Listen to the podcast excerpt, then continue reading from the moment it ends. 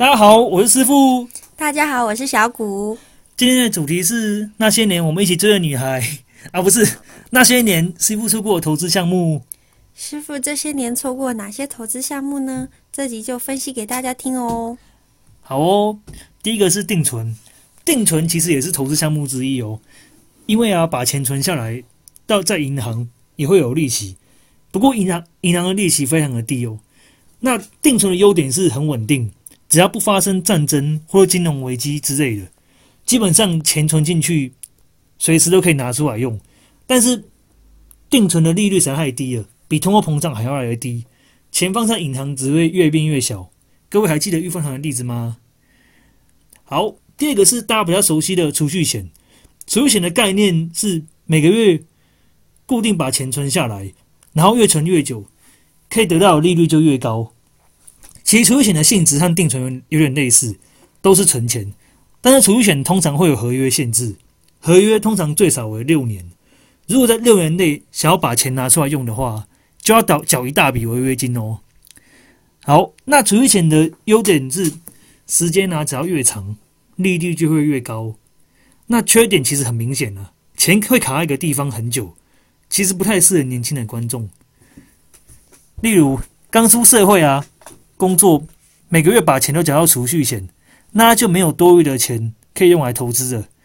更糟糕的是，如果家里出了一些事情急需用钱，而被迫把储蓄险解约，那就更得不偿失哦。那师傅身边其实就有很多解约的例子。如果询问他们解约的原因，不外乎都是不小心多生一个小孩，实在负担不了。所以各位听众记得带套是很重要的，或是需要提早买房但抽不出头期款等等。好，讲到这里，因为更令师傅更好奇啊，那你当初干嘛签约啊？这里我们请小谷来当推销储蓄险业务员来示范一次，来有请小谷。师傅，师傅跟你说，现在起只要一个月存一万多块，你六年就能存到一百万哦。那你轻轻松松存下第一桶金哦。你还在考虑哦？其实下个月我们保费就要提高嘞，所以越早买越划算哦。好，谢谢小谷的示范。之后啊，他们会再说一些让听众听不懂的名词，再加上大家懒得去看保单的内容，大部分被推销的人如不顾那业务员，就会乖乖签下来了。毕竟啊，如果像小谷长得那么漂亮，声音这么好听，来跟我推销储蓄险的话，我买不买？我告诉听众，我直接买爆啊！师傅真的，那我要考虑去当业务员，保险业务员喽。去吧，去吧。好啦，开玩笑的。如果我讲了这么多都还没办法打动你们，我觉得大家可以这样子思考：如果我的钱要先借给别人，但是我现在要跟他拿回来。竟然还要再付一大笔违约金，想想真的是很荒谬的一件事情哦。对啊，这样资金的运用上真的不太方便，临时要用钱还要赔赔钱才能拿回来用。好，那最后一样，请小谷帮大家做总结哦。好的，第一点，定存它的优点就是不要负利率，或是战争或银行倒闭，基本上都能把钱拿回来。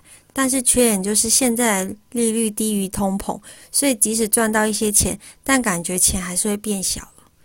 第二点，储蓄险优点是比定存利息高一点，但缺点是合约到期前解约的话就需要赔违约金。那我们这集的节目就先到这里喽，因为这次的主题内容比较多，所以我们会拆成三集来说，后面会提到房地产、黄金、基金等其他的投资方式。嗯，那今天就谢谢大家的收听喽，我们下集见喽，拜拜，拜拜。